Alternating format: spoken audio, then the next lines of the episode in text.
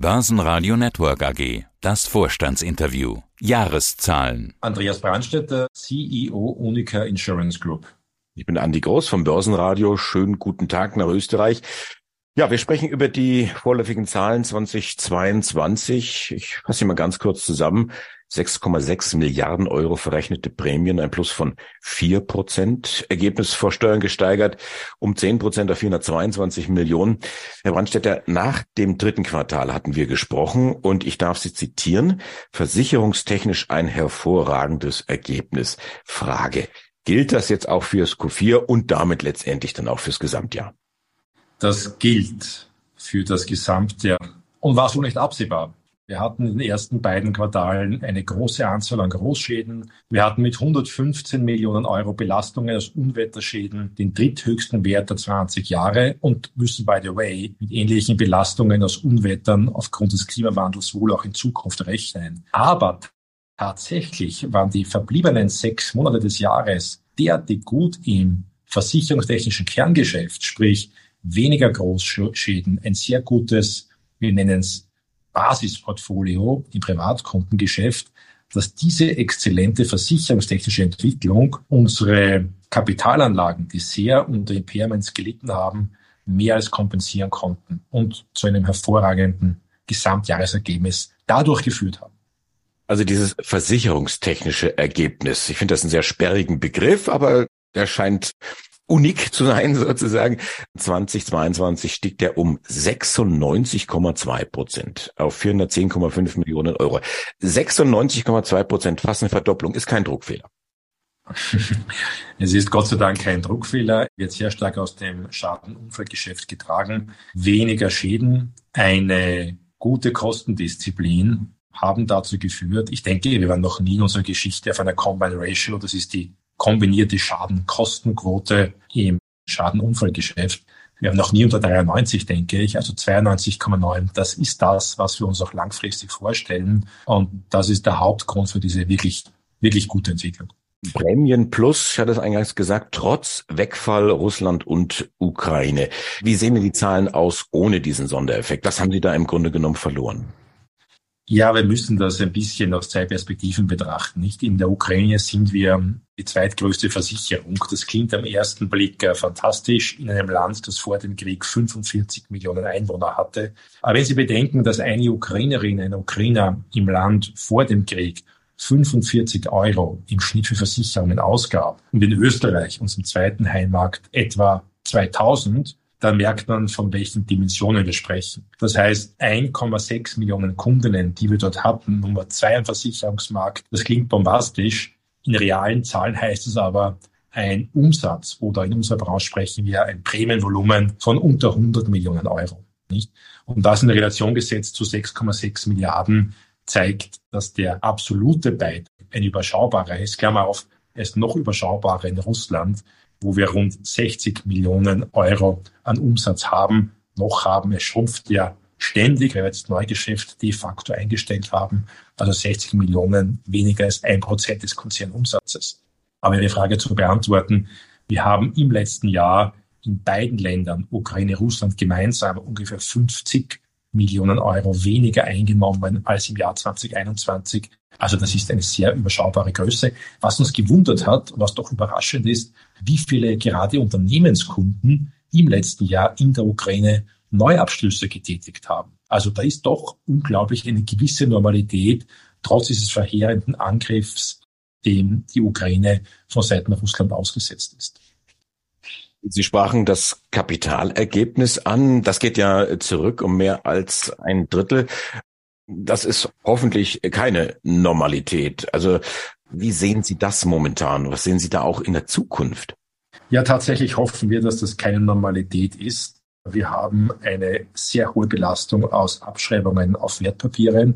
Ich denke, das ist die größte Abschreibung, die wir im Laufe der letzten zehn Jahre hatten. Also ich kann mich an keinen vergleichbaren Wert erinnern. Rund 370 Millionen Euro. Und ein Gutteil davon kommt einerseits aus Abschreibungen auf russische und ukrainische Bonds. Insgesamt rund 140 Millionen Euro. Und der zweite Teil, der ist diesen stark gestiegenen Zinsen im Jahr 2022 zu verdanken.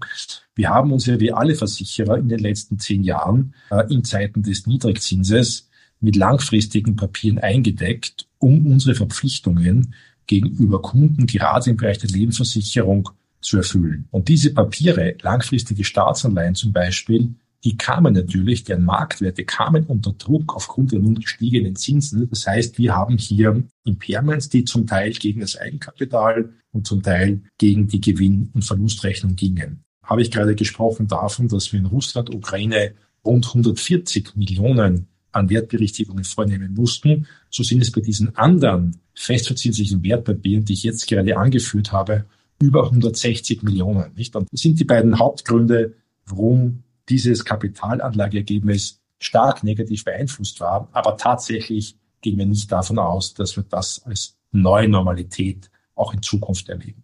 Was können Sie jetzt dagegen tun? Gerade Sie sagten, langfristig sind Sie da engagiert. Die Zinsen werden ja dort bleiben, wo sie sind. Das ist ja so mittlerweile Common Sense. Ja, Versicherer tendieren dazu, immer über die Zinsen zu jammern. Da sind wir auch ein Teil davon. Was uns optimistisch stimmt, ist die New Money Yield, also die Neuveranlagungsrendite. Die war im letzten Jahr doch, nachdem es sie viele Jahre sehr, sehr tief war, war sie im letzten Jahr wieder klar über 4 Prozent, 4,25 Prozent. Und das gibt uns doch auch Hoffnung für die Zukunft, nicht?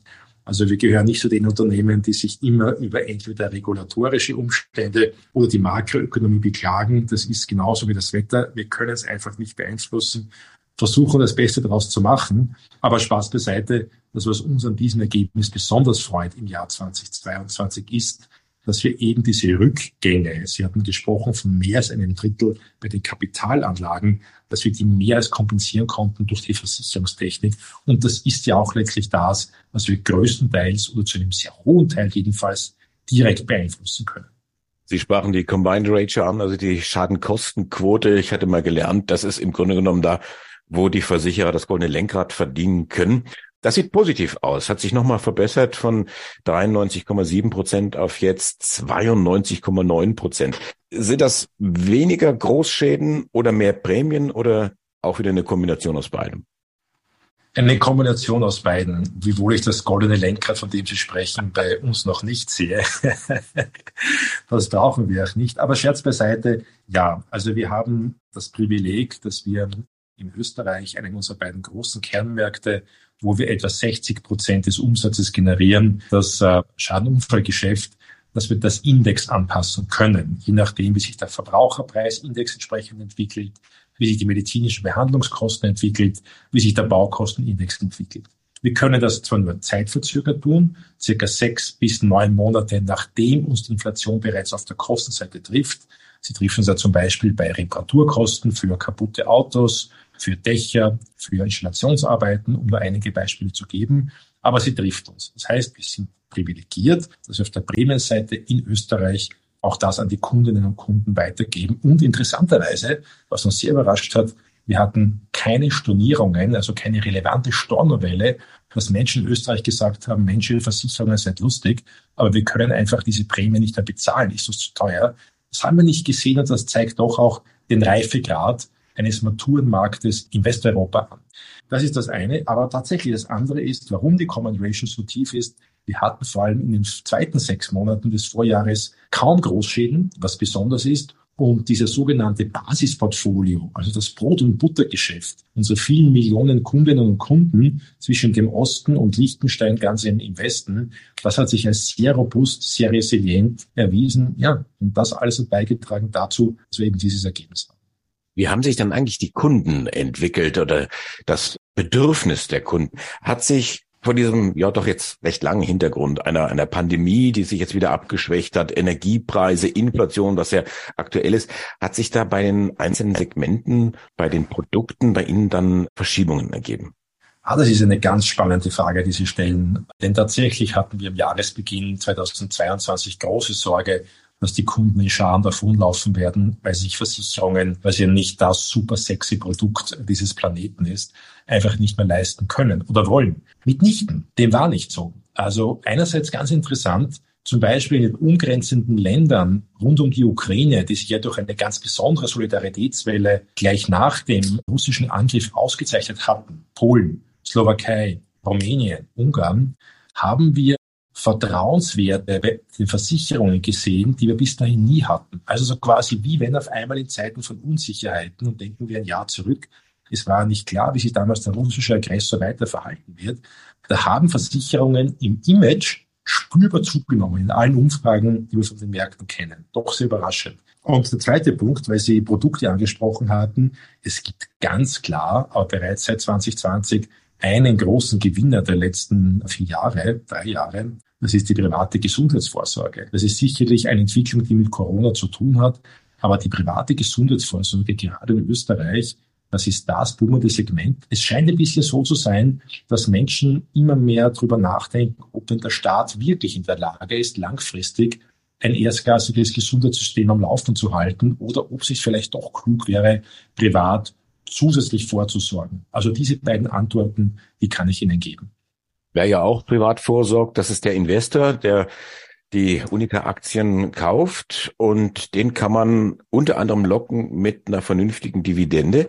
55 Cent, 55 Euro Cent ist Ihr Vorschlag. Bei einem heutigen Kurs von 7,95 Euro sind das 7 Prozent Rendite.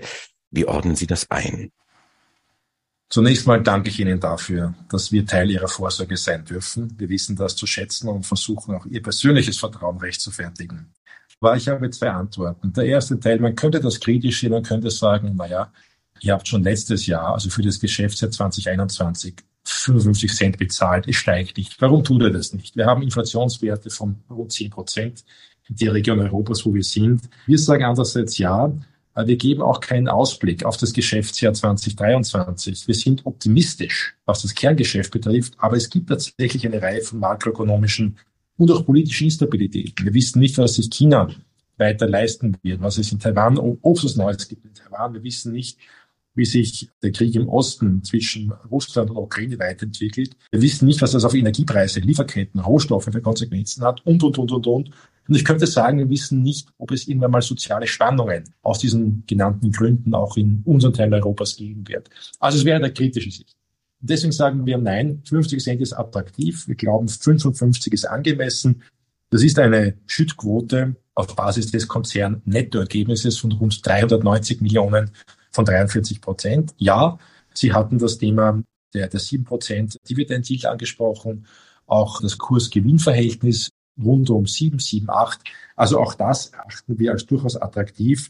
Und wir sind immer bemüht gewesen, seit dem Börsegang, dem zweiten Börsegang 2013, uns als Dividend-Stock zu positionieren. Das soll auch für die Zukunft so gelten. Und deswegen dieser Vorschlag an unsere Hauptversammlung am 6. Juni in Wien. Versuchen wir doch mal gemeinsam vorauszuschauen auf das Jahr 2023. In den ersten Kommentaren lese ich, ja, Sie sind durchaus auch optimistisch fürs Kerngeschäft 2023, aber eine Prognose gibt's jetzt dann doch nicht. Hatten wir auch für das Jahr 2022 nicht getan. Tatsächlich erwähne ich zwei Aspekte. Den ungebrochenen Optimismus bezüglich der Resilienz des sogenannten Kerngeschäftes. Also ich erfasse zusammen das, was wir großteils beeinflussen können und diese Aussage, dieser Optimismus, der gilt für alle Länder, in denen wir tätig sind. Das Zweite ist, Kapitalmärkte, wir haben es heuer erlebt, haben eine hohe Volatilität, auch bei uns. Und ob es uns immer gelingen wird, mögliche Rückgänge im Kapitalanlageergebnis so zu kompensieren, so toll zu kompensieren wie 22, das wissen wir nicht. Und deswegen sind wir auf der einen Seite vorsichtig, aber andererseits bezüglich dessen, was wir in der Hand haben, weiterhin sehr optimistisch. Für das kommende Jahr nehmen Sie sich vor, substanzielle Investitionen in Human Resources, also Personal, IT und Digitalisierung. Was bedeutet denn substanziell? Ja, substanziell ist letztlich ein Betrag, aber das ist nichts Neues von uns, der allein in den Bereich von Digitalisierung, künstlicher Intelligenz, IT fließt von rund 80 Millionen Euro pro Jahr. Wir investieren einen derartigen Betrag ungefähr in dieser Höhe seit dem Jahr 2017, also das sind jetzt schon fünf Jahre her. Wir investieren darüber hinaus einen ähnlich hohen Betrag derzeit in unser Zweites Geschäftssegment, Gesundheit. Gesundheit jenseits von Versicherungen. Wir besitzen und betreiben ja unter anderem fünf Privatspitäler in Österreich. Allein in eines von diesen fünf fließen im Laufe der nächsten drei Jahre 60 Millionen. Wir sind mittlerweile der führende 24-7 Pflegeanbieter zu Hause in Österreich, der führende private. Wir sind der führende Anbieter für mentale Gesundheit auf einer B2B2C-Lösung für Mitarbeitende von Unternehmen die ihre Mitarbeitenden bei mentalen Problemen unterstützen wollen. Also aus dem, was ich hier sage, hören Sie hoffentlich eine hohe Bereitschaft, auch in den Gesundheitsbereich neben dem Bereich der Digitalisierung zu investieren. Ein Punkt ist ganz besonders wichtig. Wir haben 15.000 Mitarbeitende in den Ländern, wo wir tätig sind. 15.000. Allein im letzten Jahr haben wir 2.500 Austritte, größtenteils aufgrund von Pensionierungen, aber auch 2.500 Eintritte gehabt. In Österreich davon alleine 600. Das heißt, wir sehen eine unglaubliche Dynamik in der Workforce bei uns derzeit. Und wir alle stehen ja im, im, Wettbewerb um die besten Talente, besten Köpfe. Deswegen investieren wir in flexible Arbeitszeitmodelle, in die Ausstattung der Arbeitsplätze, in Gehaltssysteme, um Leute nicht nur kurzfristig für uns zu begeistern, sondern um Mitarbeitende langfristig an uns zu binden. Weil das, und das ist, glaube ich, ein guter Punkt, at the end ist das wichtigste Thema überhaupt. Wenn wir nicht die besten Talente für uns gewinnen, werden wir langfristige Probleme haben, beste Dienstleister. Und das wollen wir sein, in der Versicherungswirtschaft in Mitteleuropa zu sein. Einen ähnlichen Betrag investieren Sie auch, Frage, in das Thema Nachhaltigkeit? Das Thema Nachhaltigkeit haben wir zwei Zugänge. Das eine ist ein weiterhin ganz klarer Pfad, dass wir uns nicht nur wie vor drei Jahren bei Kohle, auch aus anderen fossilen, aus der Versicherung anderer fossiler Energieträger im Laufe der nächsten zehn Jahre verabschieden. Das betrifft das Thema Öl und Gas. Das ist das eine. Das andere, genauso wichtige, vielleicht sogar noch wichtigere, ist allerdings unser Investmentverhalten. Wir haben von unseren rund 20 Milliarden Assets under Management derzeit rund 10 Prozent, also zwei Milliarden in wirklich nachhaltige und grüne Assets investiert. Wir werden das jährlich steigern, so es die entsprechende klare Taxonomie gibt was grün ist und was nicht grün ist. Neun von zehn Verkaufsgesprächen im Bereich der Lebensversicherung drehen sich primär um dieses Thema im Sinne von, wie kann ich als Kundin sicher sein, dass ihr als Unica wirklich nachhaltig in grüne Assets investiert. Und da wir ja, wie Sie wissen, als europäische Versicherungswirtschaft insgesamt der größte institutionelle Investor in Europa sind mit ungefähr, wenn ich es richtig im Kopf habe, elf Billionen Euro an Assets under Management, ist es auch für die Green Transformation der Europäischen Kommission ganz, ganz wichtig, wohin diese Assets fließen. Und da versuchen wir als Unica einen kleinen Beitrag zu leisten. Dr. Andreas Brandstätter, der CEO der Unica Insurance Group, die Jahreszahlen 2022. Dankeschön fürs Interview. Vielen Dank, Herr Groß. Alles Gute. Börsenradio Network AG. Hat Ihnen dieser Podcast der Wiener Börse gefallen? Dann lassen Sie es uns doch wissen und bewerten Sie unseren Podcast mit vollen fünf Sternen. Vielen Dank und bis zum nächsten Podcast. Alles rund um Börse.